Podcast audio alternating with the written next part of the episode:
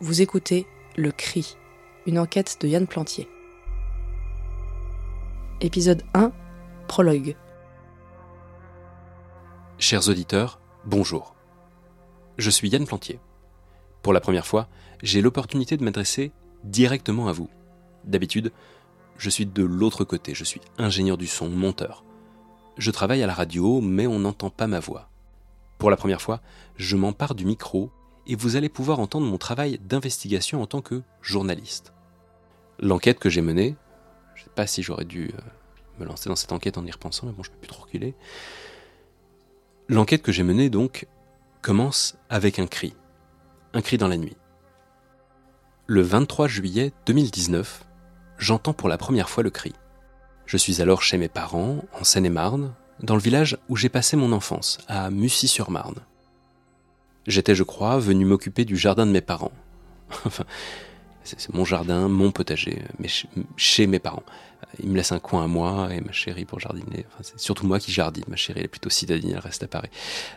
Euh, j'étais chez mes parents pour quelques jours à jardiner et une nuit, je me suis levé pour aller aux toilettes. En revenant dans la chambre, j'ai réalisé que mes volets étaient encore ouverts. Je pouvais voir la lune à travers la fenêtre. La lumière de la lune n'allait pas m'empêcher de me rendormir, mais par contre, j'avais pas envie de me faire réveiller par le soleil à 6 heures du matin. Et donc, je vais fermer les contrevents. J'ouvre la fenêtre et au moment où j'attrape les volets, j'entends un cri. Et puis clairement, euh, ça me fait une putain de chair de poule.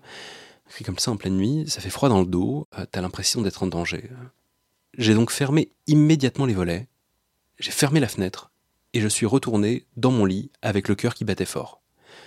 Je me suis rapidement calmé. Je me rappelle m'être dit que c'était probablement deux chats qui se battaient. Et je me suis rendormi. Les mois ont passé, et tout ça m'est complètement sorti de la tête.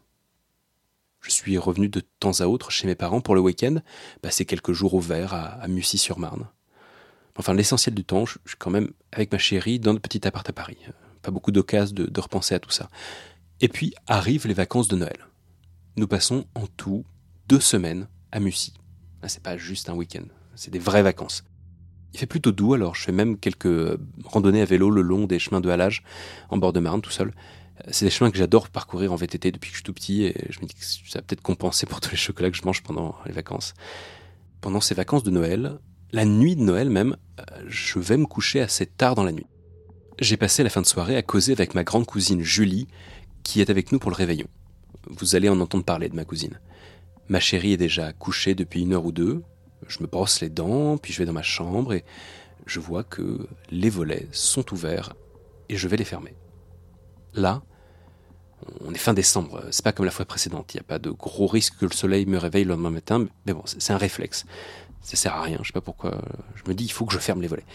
J'ouvre la fenêtre et immédiatement, je réentends le cri.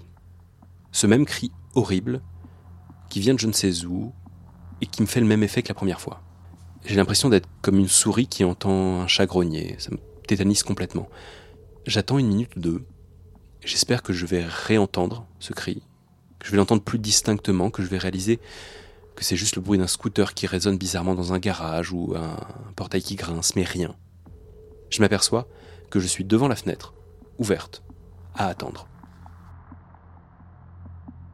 Je tremble, je sais pas si c'est parce que j'ai peur ou parce que bah, il fait froid vu que j'ai laissé la fenêtre ouverte. Je, tremble et je regarde dans le vide. De l'autre côté de la rue, les maisons ont toutes leurs volets fermés. La plupart des voisins sont en vacances. Il n'y a pas un bruit. Juste une voiture qui passe de temps en temps sur la départementale à un kilomètre de là. Je finis par fermer les volets et je referme la fenêtre. Puis je monte un peu le chauffage et je vais me coucher. Mais cette fois-ci, je ne m'endors pas immédiatement. Je mets bien une heure ou deux à m'endormir. Et je fais des rêves étranges toute la nuit. Vraiment la nuit bizarre, euh, avec une espèce de malaise qui te poursuit. Tu sais pas trop si tu dors ou si tu dors pas, t'entends des bruits. Enfin, ça, c'est ce qui lance mon enquête. Je suis chez mes parents et il y a un cri qui résonne dans la nuit. La suite, c'est que je vais essayer de comprendre ce que c'est. Bon, j'ai pas le titre officiel de journaliste, mais si ça peut vous rassurer, ça fait 7 ans que je suis un gesson, donc des reportages, j'en ai suivi des paquets. Je sais ce que c'est que de chercher des infos et de mener des interviews avec tous les journalistes qui ont eu besoin de moi. Les mecs, des fois, ils savent même pas allumer leur micro tout seul, alors vous savez. euh, Bref. J'ai l'expérience, même si officiellement, c'est la première enquête où c'est moi qui signe. Ça aurait pu ne mener à rien. Mais bon, vous imaginez bien que si j'avais découvert que ce cri c'était en fait juste le bruit euh, du vent dans une grange, j'en aurais pas fait un podcast.